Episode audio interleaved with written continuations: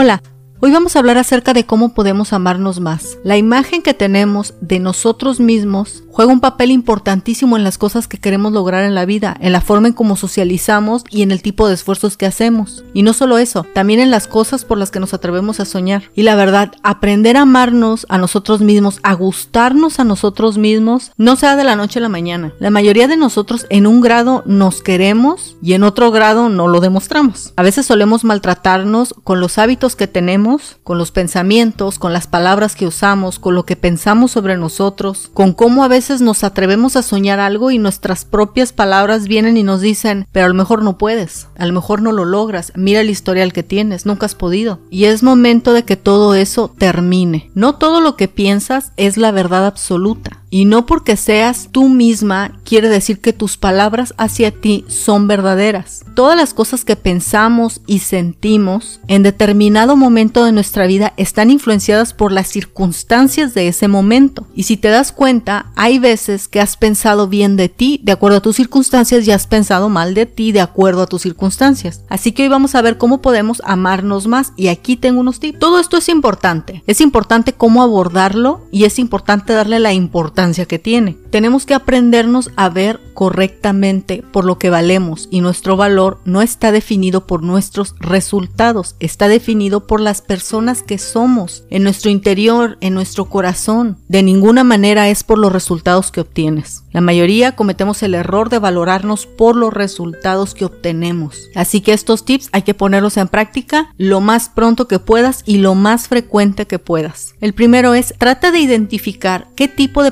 pensamientos tienes, qué tipo de pensamientos son recurrentes, en qué estás pensando la mayor parte del tiempo. Los científicos dicen que la mayor parte del tiempo estamos pensando en nosotros mismos, está bien, pero ¿qué estás pensando? ¿Estás pensando positiva o negativamente de ti? El número dos es tienes que cuidar tu salud. Obviamente esto suena muy cliché así, hacer ejercicio y todo eso, pero en este momento yo quiero hablar más bien de cuando te pones una mascarilla en la cara, en las manos, cuando te blanqueas los dientes, por ejemplo. Ese tipo de cuidado también importa. ¿Qué hay de amar nuestro cuerpo? ¿Qué hay de que te guste tu tipo de cuerpo? ¿Lo puedes solucionar o no lo puedes solucionar? Si se puede, puedes hacer ejercicio. Y si no se puede haciendo ejercicio o no quieres hacer ejercicio, ¿qué tal? Te buscas un video de YouTube donde diga qué tipo de ropa le queda a tu tipo de cuerpo o mejor identifica con qué tipo de ropa te sientes más a gusto, tacones, tenis, botitas, falda, pantalón, con qué tipo de ropa te sientes más tú. Otro tip es tienes que limpiar donde vives, o sea, es importante estar en un lugar donde te hagas sentir a gusto, que llegues y lo que mires te guste. ¿Qué tal de cuidar la forma en la que hablamos? ¿Qué tipo de cosas estamos diciendo? ¿Estamos hablando positiva o negativamente? ¿Cómo nos estamos expresando? Es esencial que tomes cuidado las palabras que estás utilizando para hablarte a ti, para hablar de tu vida, para hablar de las cosas que te gustan. Ningún sueño que tengas es motivo ni de risa, ni de falsa expectativa, nada de eso. Si en tu corazón hay algo que quieres hacer, seguramente Dios te proveyó de las habilidades necesarias para que eso se realizara. Una de las llaves más importantes para amarte más es tomar conciencia exactamente de quién eres. Si vivieras una vida más auténtica a la tuya, ¿de qué estamos hablando? ¿Cómo es esa vida? Identifica eso primero. Todo lo que tú quieras alcanzar, todo lo que eres, todo lo que fuiste, todo eso es respetable. Si no sientes que amarte a ti misma te puede venir natural, entonces piensa en todas las cualidades buenas que tienes. Y si no se te ocurre ninguna, acuérdate de las cosas que otras personas te han dicho. Mira, estás escuchando este podcast y ya tan solo con eso eres una persona que busca mejorar y esa ya es una cualidad tuya.